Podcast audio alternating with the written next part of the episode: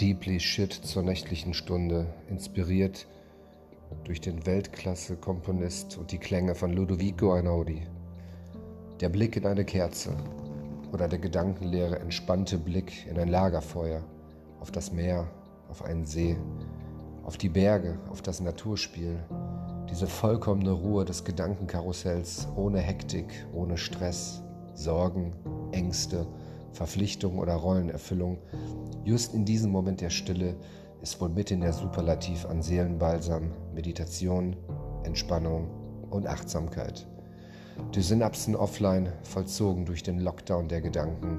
Das, Ladies and Gentlemen, ist wahrlich Quality Time und die Katharsis, um den inneren Akku wieder aufzuladen.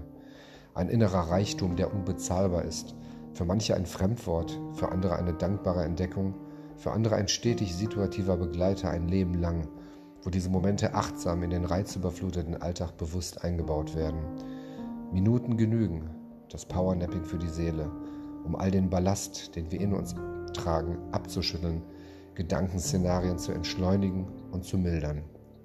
Wer da noch behauptet, er hätte keine Zeit für sich, um Ruhe zu tanken, wird vom Leben längst gelebt, statt aktiv zu leben. Agierst du noch aktiv oder siehst du dir selber manchmal als Fremder dabei zu, wie du nur noch reagierst, passiv, mal hierher, mal dorthin getragen wirst, in deinem Denken, Fühlen, Handeln, in deinen Entscheidungen, immer im Wandel, rastlos, ziellos, von Menschen, Umständen, Partnern, ja gar Familie als Spielball umhergereicht und energetisch leergesaugt.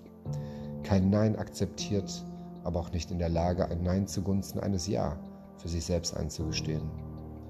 Nur wer sich zunächst um sich selbst achtsam kümmert, dass es ihm gut geht, Inseln der Ruhe schafft, Kopffreimodus situativ verankert, hat die Kraft, Elan und Liebe in sich, langfristig für andere zu sorgen, zu funktionieren, zu leben und zu lieben.